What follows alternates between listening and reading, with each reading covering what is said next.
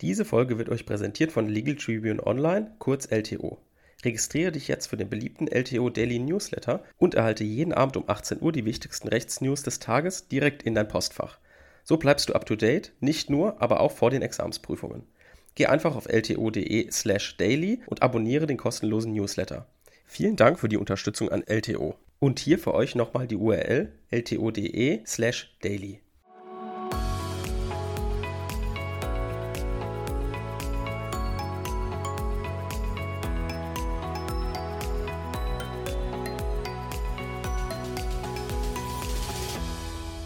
Willkommen zu einer neuen Folge Kurz erklärt. Heute sind wir wieder unterwegs im öffentlichen Recht.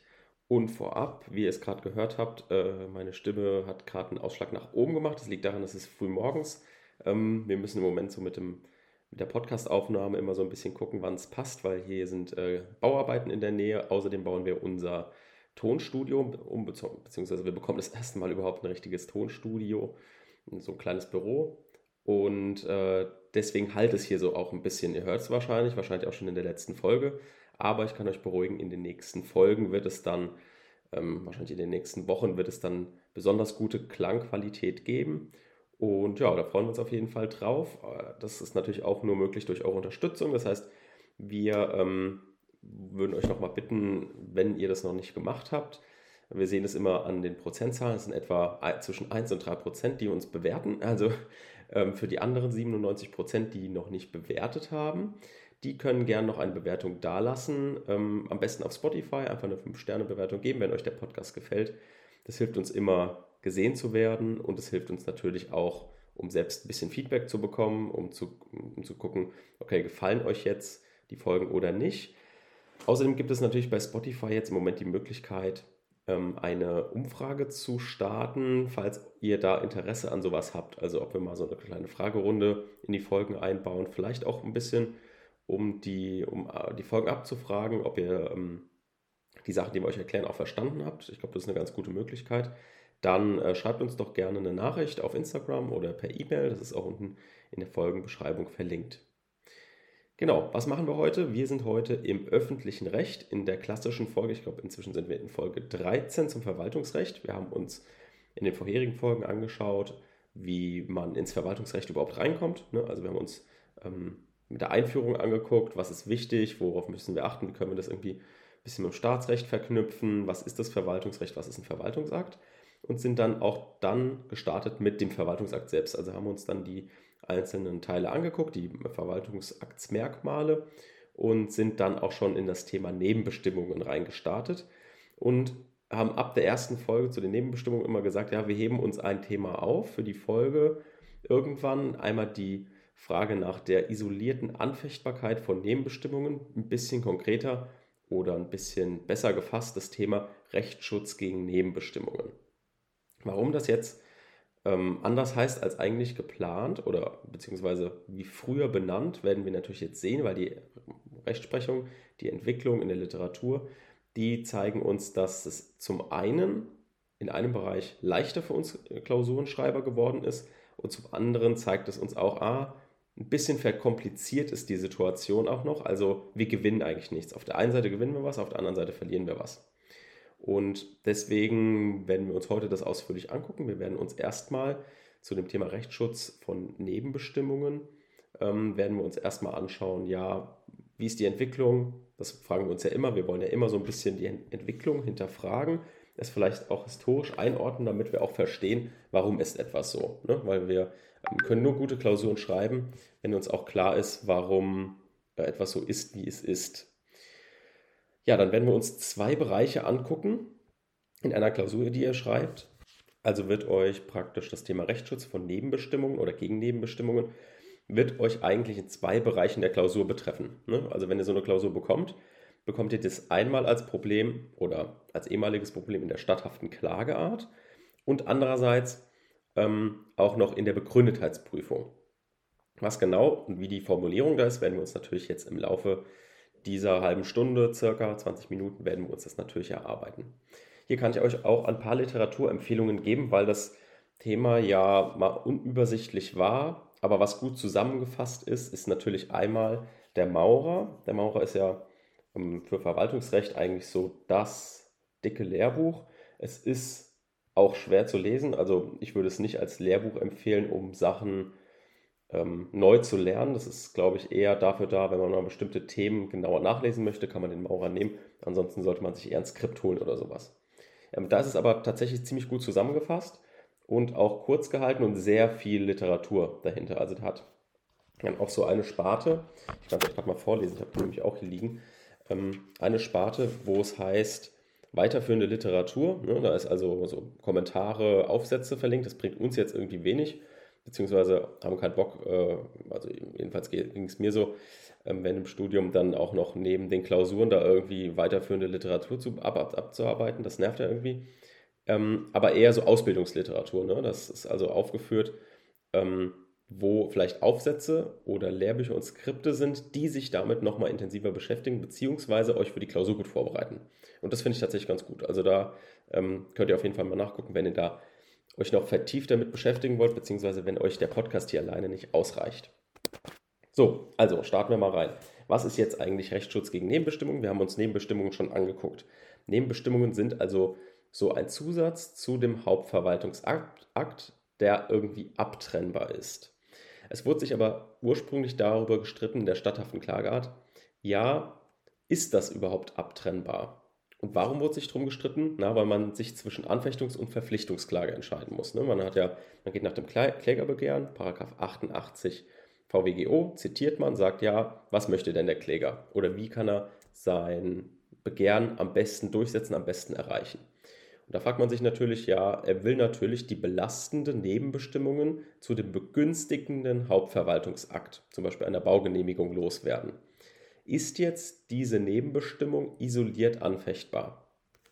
Wir haben gesagt, Inhaltsbestimmungen sind nicht isoliert anfechtbar. Bei Nebenbestimmungen ist immer differenziert worden, was für eine Nebenbestimmung. Und dann anhand dessen hat man halt immer geguckt, okay, ist die Nebenbestimmung isoliert anfechtbar. Das ist jetzt alles leichter, hm, wie wir uns jetzt gleich anschauen werden. Aber nochmal, um uns vor Augen zu rufen, warum gibt es jetzt diesen Streit überhaupt? Ja, also man muss gucken, wenn eine Nebenbestimmung isoliert anfechtbar wäre, dann schnappen wir uns einfach die Anfechtungsklage und richten die gegen den belastenden Teil. Ne? Dann bleibt nämlich der begünstigende Teil bestehen, was für uns super ist, weil die Genehmigung wollen wir ja behalten und nur den belastenden Teil loswerden. Was natürlich, müssen wir uns jetzt schon im Hinterkopf behalten, für die Behörde scheiße ist, ne? Weil die hat ja gerade so im Hinterkopf gehabt, ja, wir erlassen jetzt diese Baugenehmigung, weil wir dem dem Antragsteller entgegenkommen wollen. Aber wir müssen noch leider einen belastenden Zusatz machen, weil das eben aus unserer Sicht gesetzlich so verlangt ist. Oder um die Rechtslage ähm, rechtmäßig zu machen, müssen wir eine Nebenbestimmung erlassen. Wenn jetzt aber der Antragsteller noch diese Nebenbestimmung wegkicken kann, dann fragt sich ja die Behörde, ja, dann hätte ich den Verwaltungsakt eventuell vielleicht nicht erlassen. Ne? Das ist also der Hintergedanke, den wir haben. Aber das ist erstmal für uns, werden wir auch später sehen, keine Sache der statthaften Klageart, sondern wir gucken erstmal, mit welcher Klage kann denn jetzt der Kläger und der ehemalige Antragsteller sein Begehr am besten durchsetzen. Und das ist eben mit der Anfechtungsklage möglich, wenn die Nebenbestimmung isoliert anfechtbar wäre.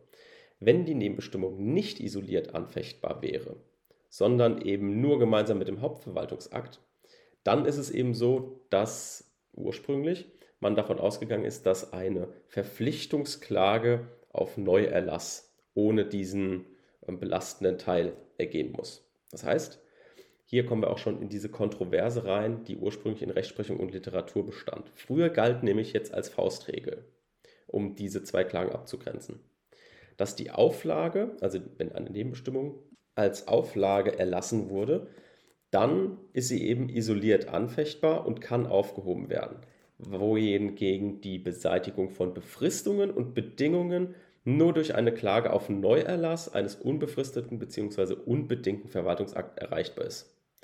Hm, wie kommt jetzt die ursprüngliche Literatur darauf? Die begründet das eben damit, dass die Auflage selbstständig ist, wenn auch mit dem Hauptverwaltungsakt irgendwie ein verbundener Verwaltungsakt ist, die Befristung und die Bedingung allerdings integrierter Bestandteil der Hauptregelung darstellt weil sie davon ausgegangen ist, ja, die Behörde erlässt ja eine Bedingung nur, wenn sie davon ausgeht, dass beides irgendwie untrennbar miteinander verbunden ist.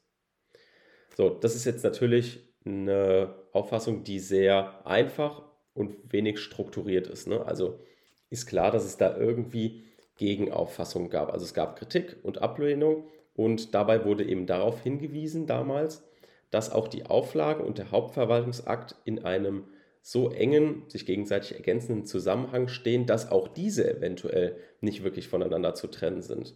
Das ist eben der Fall, wenn, wie ich vorhin so ein bisschen angedeutet habe, der Hauptverwaltungsakt nur deswegen erlassen werden konnte, weil eben dazu eine Auflage erlassen wurde, die praktisch diesen Hauptverwaltungsakt überhaupt erst ermöglicht. Das heißt, die Behörde würde diesen Hauptverwalt oder hätte den Hauptverwaltungsakt gar nicht erlassen, wenn sie gar nicht die Möglichkeit gehabt hätte, eine Auflage daneben zu erlassen. Und hier jetzt schon eben die erste Kritik, die auch für uns trotz einheitlicher Rechtsprechung inzwischen für uns noch eine Rolle spielen wird. Und zwar sagen die, ja, wenn jetzt dann diese Auflage aufgehoben wird, dann bleibt ja eine Regelung zurück, die die Behörde eigentlich überhaupt nicht erlassen wollte. Das heißt, man hat, ist dem Antragsteller oder dem Kläger entgegengekommen, aber hat jetzt etwas gemacht, was für die Behörde schlecht ist. Ne, das ist natürlich, ist natürlich auch nicht sinnvoll. So, außerdem hat man sich natürlich dann gefragt, ja gut, es gibt natürlich auch rechtswidrige Befristungen und Bedingungen. Und jetzt kann nicht eingesehen werden, warum der Betroffene, der jetzt ähm, nur die Beseitigung einer seiner Auffassung nach rechtswidrigen Befristung oder Bedingung anstrebt, den gesamten Verwaltungsakt in Frage stellt und auf Erlass eines neuen Verwaltungsakts klagen muss. Also warum muss der jetzt einen anderen Weg gehen als die in der Auflage? So, jetzt hat man sich das aber natürlich ungefähr so erarbeitet. Also man hat gesagt, ja, im Prinzip Auflage isoliert anfechtbar, Befristung, Bedingung ähm, eben nicht. Was ist denn jetzt unsere Lösung? Also wir müssen ja jetzt irgendwie zu einer Lösung kommen. Und da gab es so, so vier verschiedene Lösungsvorschläge. Und die Ausgangsposition, die konnte man ganz gut entscheiden, unterscheiden. Die werde ich jetzt nochmal kurz nennen. Einfach, dass wir es für den Hintergrund haben. Also man ist dann davon ausgegangen, ja, dass ähm, nach der Differenzierung zwischen Auflage, Befristung und Bedingung, das bringt uns nichts. Wir differenzieren ähm, lieber zwischen dem Rechtscharakter der Hauptregelung. Also wir gucken, Okay, wenn es ein gebundener Verwaltungsakt ist, dann gehen wir mit der Anfechtungsklage dagegen vor. Wenn es ein Ermessensverwaltungsakt ist, dann gehen wir mit der Verpflichtungsklage dagegen vor. So, andererseits hat man dann gesagt, ja gut, äh, ist uns alles zu anstrengend, wir nehmen jetzt einfach nur die Anfechtungsklage gegen alle Nebenbestimmungen. Da hat eine Gegenmeinung gesagt, nö, passt uns nicht, wir nehmen jetzt einfach äh, immer nur die Verpflichtungsklage gegen alle Nebenbestimmungen. Und die Meinung, die wir ja vorhin schon angedeutet haben, die differenziert eben nach der Art der Nebenbestimmung, also Auflage oder Beseitigung und Befristung. Das sind diese vier Lösungsansätze, die aber inzwischen ein Glück überholt sind und durch das Bundesverwaltungsgericht jetzt einheitlich festgestellt wurde, was machen wir denn jetzt hier in der statthaften Klageart. Und dazu muss man sagen, dass das Bundesverwaltungsgericht auch immer so ein bisschen geschwankt hat zwischen den einzelnen Meinungen. Also das hat es auch immer ein bisschen unterschiedlich gehandhabt. Aber jetzt gibt es eine neue gefestigte Rechtsprechung des Bundesverwaltungsgerichts, und zwar die Bundesverwaltungsgerichtsentscheidung 112-221. So, und das Bundesverwaltungsgericht hat uns jetzt große Arbeit abgenommen, denn wir müssen es jetzt in der statthaften Klageart, müssen wir nicht mehr hier vier oder fünf Meinungen, teilweise abstruse Meinungen zum Besten geben, sondern wir können einfach sagen, wie es ist. Und zwar hat das Bundesverwaltungsgericht entschieden dass gegen alle belastenden Nebenbestimmungen zu begünstigten Verwaltungsakten grundsätzlich die isolierte Anfechtungsklage gegeben ist. Das heißt, wir brauchen in der statthaften Klageart, und das ist jetzt auch mein Tipp an euch für die Konsequenz in der Klausur, ihr müsst diese Meinungen nicht mehr aufführen. Also es gibt natürlich Korrektoren, die haben einen Stock im Arsch und die sagen, ja, ja, aber so eindeutig ist das nicht, da wurde immer schon differenziert. Das ist aber jetzt vom Bundesverwaltungsgericht eben klar entschieden worden und auch eben, und das ist wichtig, in der Literatur allgemein anerkannt. Das heißt, es gibt nur noch ein paar äh, abstruse Meinungen, die für uns, für unsere Klausur, die können so richtig sein, wie sie wollen, aber für uns, für die Klausur, sind sie nicht relevant. Und deswegen braucht es meiner Meinung nach nicht ansprechen. Ihr könnt natürlich ähm, diese ursprüngliche Meinung irgendwie schon anführen, sagen, ja, es war aber ursprünglich so, dass man differenziert hat, insbesondere zwischen dem ähm, zwischen den Nebenbestimmungen oder der Art der Nebenbestimmungen einmal Auflage und einmal Bedingung und Befristung. Danach hat man differenziert, dass Auflagen mit der isolierten Anfechtungsklage anfechtbar sind und ansonsten eine Verpflichtungsklage auf Neuerlass erhoben werden muss. Aber inzwischen ist es gefestigte Rechtsprechung und allgemein anerkannt, dass eben gegen jedwede belastende Nebenbestimmung die isolierte Anfechtungsklage gegeben ist. Das heißt, wir haben sehr viel Arbeit genommen bekommen in der statthaften Klageart. Jetzt ist es aber natürlich so, dass wir dafür eine zusätzliche Belastung in der Begründetheit bekommen haben. Und diese zusätzliche Belastung ist auf den Gedanken von vorhin zurückzuführen, dass wir ja auch der Behörde irgendwie entgegenkommen wollen, weil ja sie, wir müssen uns in Erinnerung rufen, diese Nebenbestimmung dem Grundsatz nach ähm, was Gutes ist. Ne? Also die Behörde hat den Hauptverwaltungsakt eben aus ihrer Sicht nur erlassen können, weil sie die Möglichkeit einer Nebenbestimmung hat. Also beispielsweise wollte jemand eine Baugenehmigung beantragen und irgendwas passt noch nicht. Also hätte die Behörde eigentlich den Antrag abgelehnt. Aber jetzt eben, da sie das, das ähm, Instrument der Nebenbestimmung hat, kann sie sagen, ja gut, du kriegst sie, aber hier erfüll noch mal dazu was. Dann, dann passt nämlich alles auch für uns. Wenn wir jetzt aber aus, aus, dem, aus der Sicht des Bundesverwaltungsgerichts diese Möglichkeit der Behörde nehmen, dann führt das ja in der Konsequenz dazu, dass die Behörde dann eher sagt, ah gut, wenn eben eh jede Nebenbestimmung anfechtbar ist, dann erlassen wir lieber im Vorhinein diesen, diesen Verwaltungsakt überhaupt nicht, weil wir Angst haben, dass am Ende ein Torso übrig bleibt. Also der Hauptverwaltungsakt an sich übrig bleibt und wir den eigentlich nicht erlassen hätten, wenn wir gewusst hätten, dass es äh, isoliert anfechtbar ist. Also hat jetzt das Bundesverwaltungsgericht einerseits gesagt, okay, Nebenbestimmungen sind nach der statthaften Klageart alle isoliert anfechtbar mit der Anfechtungsklage. So, die Anfechtungsklage ist aber nur dann begründet, wenn natürlich erstens die Nebenbestimmung rechtswidrig ist, üblicher, üblicher Obersatz, und der begünstigende Verwaltungsakt ohne die Nebenbestimmung sinnvoller und rechtmäßigerweise bestehen bleiben kann. Das heißt, wenn wir in der Klausur erkennen, na gut, die Nebenbestimmung ist anfechtbar, sind wir in der Zulässigkeit durch. In der Begründetheit haben wir einen zusätzlichen Prüfungspunkt und müssen gucken, wenn die Nebenbestimmung weg ist, kann der Hauptverwaltungsakt so sinnvollerweise und rechtmäßigerweise noch weiter bestehen bleiben. So, das erstmal dazu. Jetzt werden wir uns natürlich die Konsequenzen, nachdem wir jetzt die statthafte Klageart abgearbeitet haben, werden wir uns natürlich die Konsequenzen für die Begründetheit noch angucken. Und da haben wir ja jetzt eben schon gesehen, na, wir brauchen auf jeden Fall einen neuen Obersatz. Hm? Der Obersatz ist also jetzt, die Anfechtungsklage ist begründet, soweit die Nebenbestimmung rechtswidrig ist und der begünstigende Verwaltungsakt ohne die Nebenbestimmung sinnvoller und rechtmäßigerweise bestehen bleiben kann. Das heißt, wir prüfen jetzt erst in der Anfechtungsklage, ja, ist die Nebenbestimmung rechtswidrig. Da kommt der ganze Sermon ähm, nach 36, dann gucken wir, gibt es vielleicht ein Lex Speziales aus dem Gaststättenrecht oder was auch immer und gucken, ist das alles rechtmäßig gewesen. Und sofern es jetzt eben rechtswidrig ist, sagen wir im ersten Punkt, okay, Nebenbestimmung ist rechtswidrig, dem Grundsatz nach kann sie also aufgehoben werden, aber nur, wenn der begünstigende Verwaltungsakt ohne diese Nebenbestimmung sinnvoller und rechtmäßigerweise bestehen bleiben kann. Das ist also dann unser nächster Prüfungspunkt. Und dieser nächste Prüfungspunkt ist natürlich jetzt für uns Laien so ein bisschen schwierig zu beurteilen, weil was heißt jetzt für uns sinnvollerweise bestehen bleiben kann. Wir sind ja keine Sachbearbeiter in der Behörde, wir sind ja Studenten oder Referendare und wissen jetzt nicht, okay, wann kann er denn jetzt sinnvollerweise bestehen bleiben? Und hierfür kann man eben sich am Paragraph 44 Absatz 4 orientieren, und zwar VWVFG. Den werden wir uns jetzt mal durchlesen und uns das bisschen erarbeiten, wann also ein Verwaltungsakt bestehen bleiben kann nach 44 Absatz 4. Betrifft die Nichtigkeit nur einen Teil des Verwaltungsaktes, so ist er im Ganzen nichtig, wenn der nichtige Teil so wesentlich ist, dass die Behörde den Verwaltungsakt ohne den nichtigen Teil nicht erlassen hätte.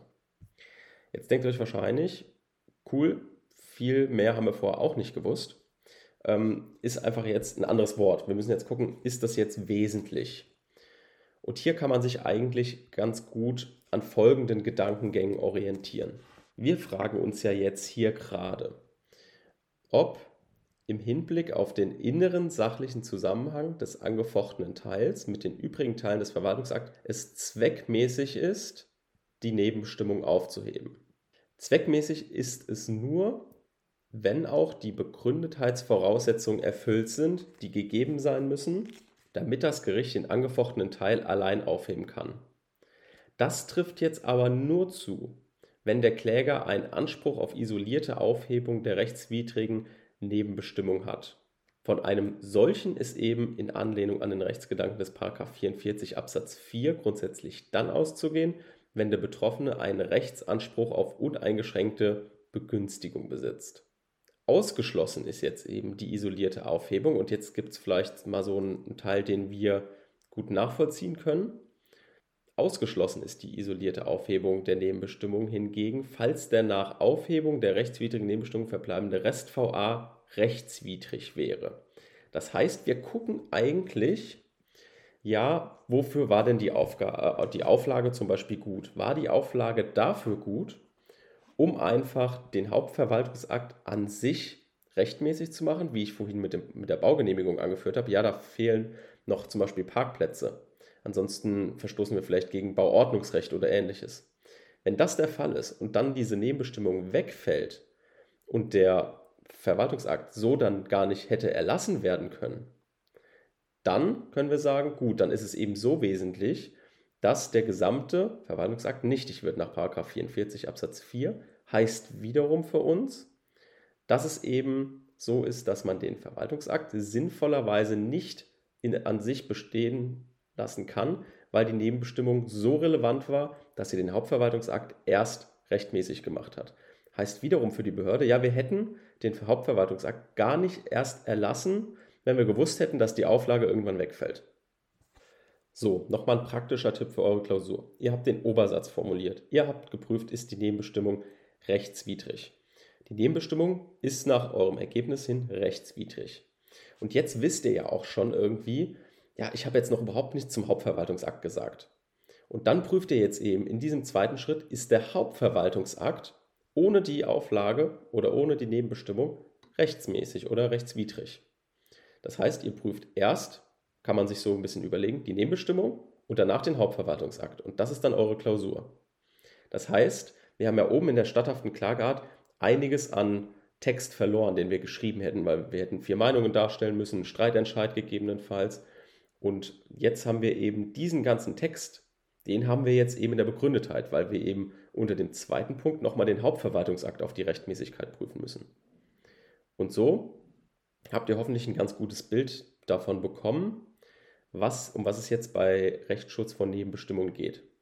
Zur Zusammenfassung nochmal.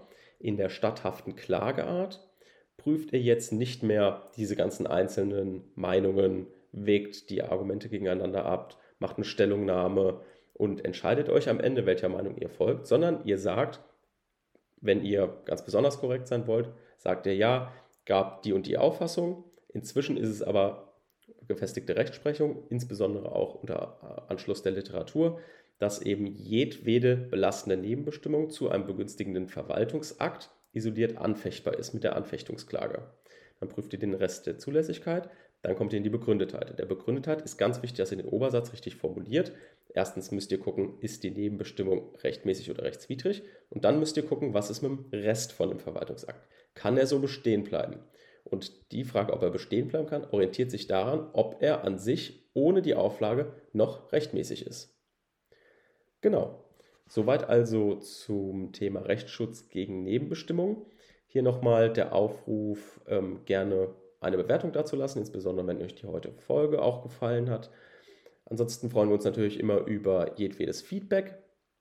Ähm, ja, ist immer ganz schön zu lesen, ob ihr die Folge gut fand oder nicht. Ist auch ganz schön zu lesen, wenn ihr noch zusätzliche Fragen habt. Die können wir dann immer mal in die Folgen einbauen. Ist, glaube ich, auch mal für alle ganz angenehm, weil sehr häufig ist es eben so, dass die meisten die gleichen Fragen haben. Und wenn sie einer stellt, dann ist sie wahrscheinlich für 3.000, 4.000 andere irgendwie beantwortet. Das heißt, gerne Fragen stellen, wir bauen sie gerne ein. Und ja, ansonsten beantworten die Fragen, wenn die eben nicht in die Folgen passen, beantworten wir die natürlich auch so persönlich in den Nachrichten bei Instagram oder per E-Mail, wie ihr möchtet. Und damit hören wir uns dann nächste Woche Montag oder Mittwoch, je nachdem, wie das hier mit ähm, dem Umbau vorangeht. Und erst werdet ihr dann Öffrecht und dann wieder Strafrecht hören. Bis nächste Woche. Tschüss.